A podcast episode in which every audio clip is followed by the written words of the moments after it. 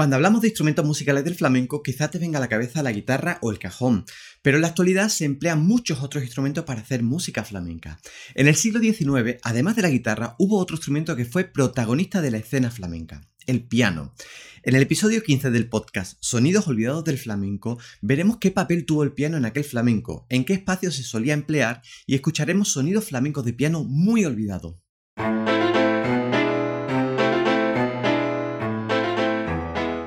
Sonidos escuchados.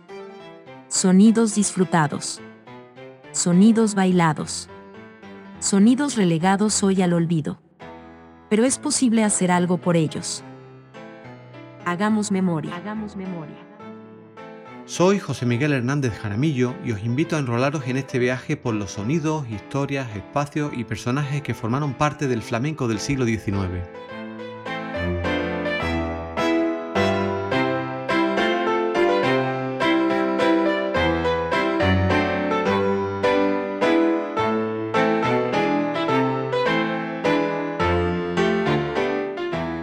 Hola, ¿qué tal? Muchas gracias por estar ahí escuchando un nuevo episodio de este podcast. Y me gustaría empezar dándoos las gracias, pues se cumplen seis meses desde que comenzamos a emitir este podcast y tras estos primeros 14 episodios, tanto en inglés como en español, estoy bastante abrumado por la acogida que está teniendo en todo el mundo. El número de seguidores y audiencias se ha incrementado a un ritmo medio de un 40% mensual, lo cual es más del doble de lo esperado, y hemos estado muchos días en los primeros lugares de los rankings de audiencia. Por poneros algunos ejemplos, en la categoría de podcast sobre historia de la música hemos sido el número uno en España bastantes días. Hemos llegado a estar el número 4 en Malta, el número 4 en México, el número 5 en Australia, el número 6 en Suiza, el 18 en Países Bajos, el 21 en Gran Bretaña, el 28 en Canadá o el 69 en Estados Unidos. Además, también os agradezco los mensajes tan bonitos y cariñosos que recibo de vosotros casi a diario. Así que mientras esté sirviendo para que paséis un rato entretenido y quizás aprendáis historias nuevas, sorprendentes y divertidas, habrá merecido la pena el esfuerzo que conlleva realizar este proyecto. Mil gracias. Por cierto, si aún no te has suscrito a este podcast, puedes hacerlo en Spotify, en iTunes, en Evox, en Google Podcasts o en el canal de YouTube Sonidos Olvidados en Musicología Creativa, donde además de oírlo puedes ver contenidos extras en vídeo y consultar enlaces relacionados con cada episodio que voy dejando en la descripción. En este episodio vamos a hablar un ratito del piano como instrumento flamenco. Normalmente cuando hablamos de instrumentos musicales del flamenco, lo primero que se nos viene a la cabeza son la guitarra, el cajón o incluso las castañuelas. Sin embargo, otros instrumentos musicales también se emplean actualmente en el flamenco, como el bajo eléctrico, la flauta, el violín, el contrabajo, el sitar indio, la armónica, el bandoneón, la batería y otras percusiones, o nuestro protagonista del episodio de hoy, el piano. En la actualidad hay intérpretes increíbles de este instrumento que están realizando propuestas artísticas flamencas a una dimensión que personalmente me fascina. En este episodio os quiero contar cómo el piano formó parte fundamental del flamenco desde sus inicios en el siglo XIX. Como siempre digo, para poder comprender cómo era el flamenco de nuestros tatarabuelos, el flamenco del siglo XIX, no debemos pensar que era un arte estático y homogéneo, sino más bien como lo fue realmente, un fenómeno transversal a los distintos colectivos sociales españoles, por tanto diverso y heterogéneo. Como hemos visto en episodios anteriores, no era lo mismo el flamenco que se hacía en los barrios más humildes de las poblaciones andaluzas que el que se interpretaba en los mejores teatros de las ciudades españolas, no necesariamente andaluzas. Es lógico pensar que el piano no podía estar presente en todos estos espacios performáticos, pero sí fue protagonista en algunos de ellos. Partimos del hecho que tener un piano en aquella época no estaba al alcance de todas las personas. Únicamente aquellas con cierta solvencia económica podían permitírselo. Por otro lado, la enseñanza del piano se basaba principalmente en la lectura de música, por ejemplo en partitura, lo cual es otro factor limitante en cuanto al acceso y a la práctica de este instrumento.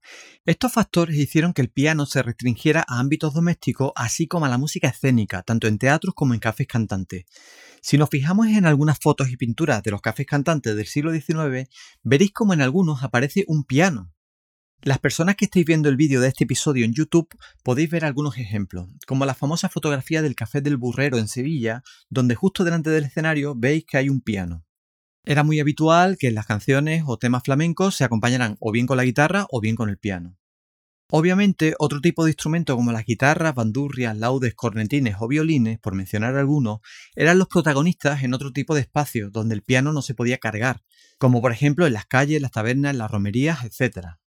Vamos a escuchar una composición flamenca para piano del año 1878, titulada La cantadora flamenca o La cantadora gitana, porque en la portada aparece como flamenca y al inicio de la partitura se indica gitana.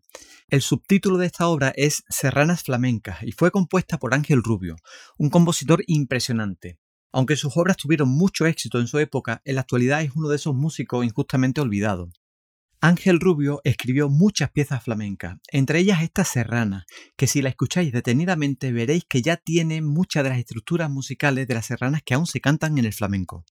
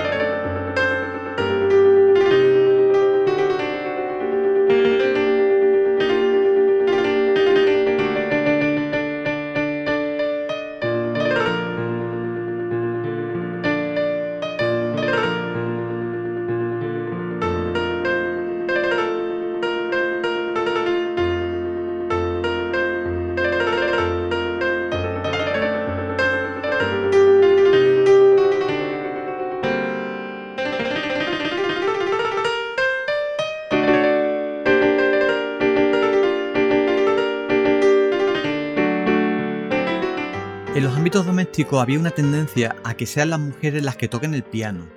Si recordáis algunas series de televisión ambientadas en esa época, las señoritas de la casa, esto es, las hijas de los dueños, son las que solían recibir formación musical y pianística, y siempre son las que se les pide que toquen algo o incluso que canten. Pues esto es totalmente verídico, esto pasaba en la realidad, no es solo una ficción de cine.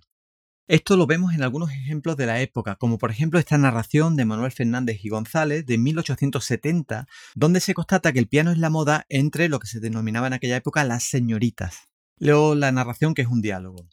¿Qué es esto? ¿Quién toca ahí dentro? pregunta el tío Prieto. Es mi chiquilla, me contestó.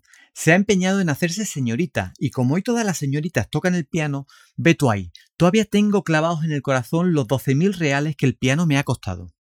También os voy a leer un texto de 1881 donde además de para producir música, el aprendizaje del piano parece que tenía también otras funciones. El texto dice lo siguiente. Todas las señoritas tocan el piano, es un adorno indispensable en el concepto público de la buena educación de la mujer. Las mamás la recomiendan para el mejor reclamo de novio. Se aprende de soltera para olvidarse de casada.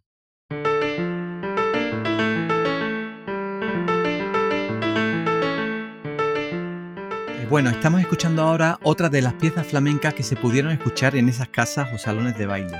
Es una soleá, publicada en Sevilla, sobre la década de 1880, no, no, tengo clara la, datación de esta partitura. Está compuesta por el gaditano Federico Liñán. Vamos a escuchar un poquito.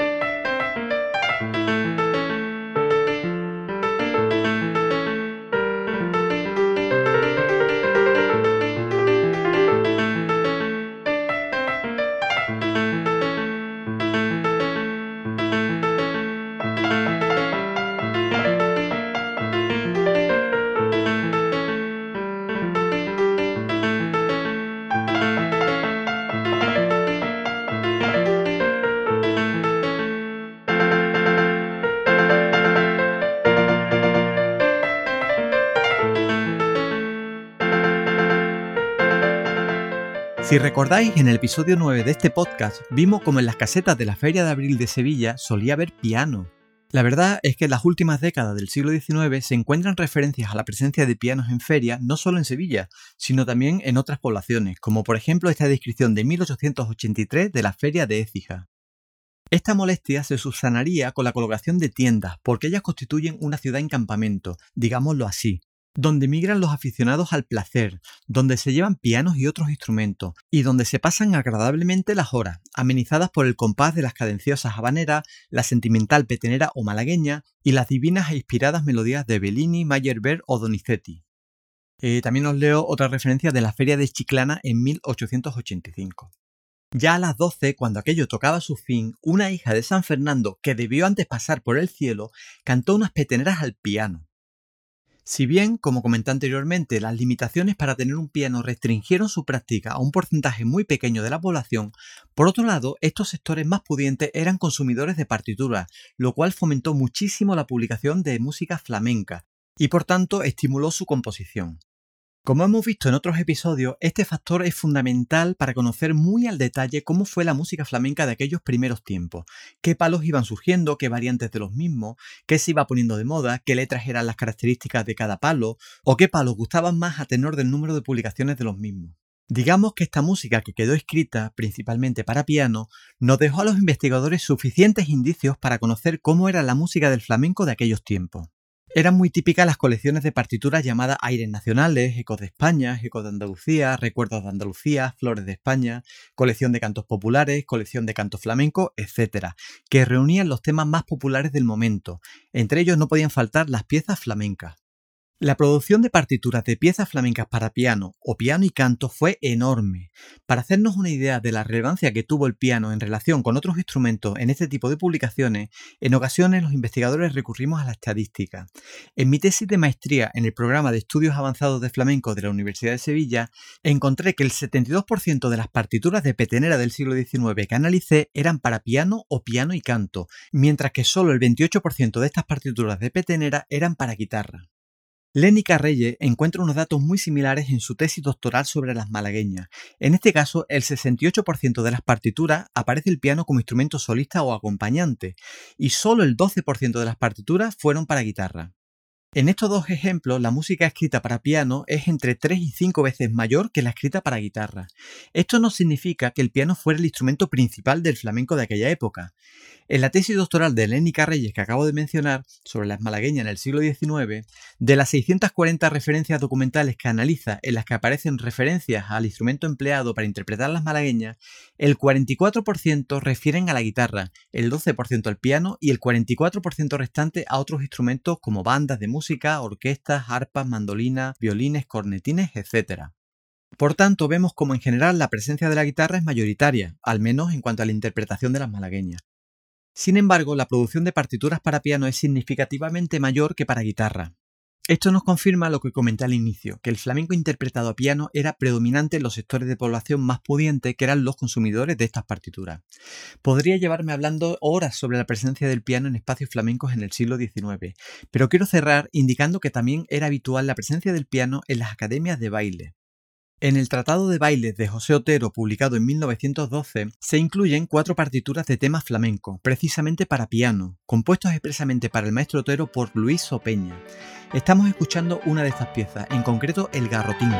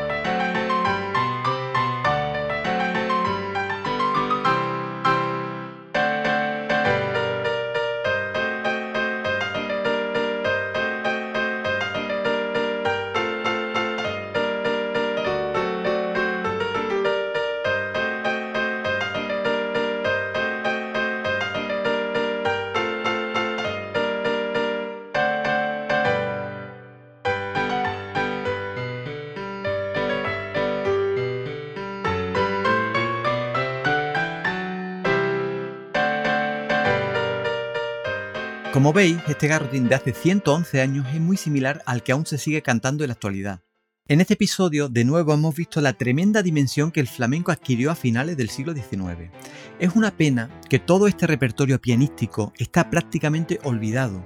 Echo de menos que en la actualidad se realicen conciertos de piano o piano y canto de estas piezas flamencas, muchas de ellas verdaderas joyas. De nuevo, animo a que si tocas el piano descubras este repertorio y te animes a interpretarlo. Bueno, espero que te haya gustado el episodio y que te suscribas al podcast si no lo has hecho ya. Tienes diversas opciones como iTunes, Spotify, Evox, Google Podcast o el canal de YouTube Sonidos Olvidados en No Musicología Creativa. También puedes seguirnos en redes sociales. Te espero por aquí en dos semanas.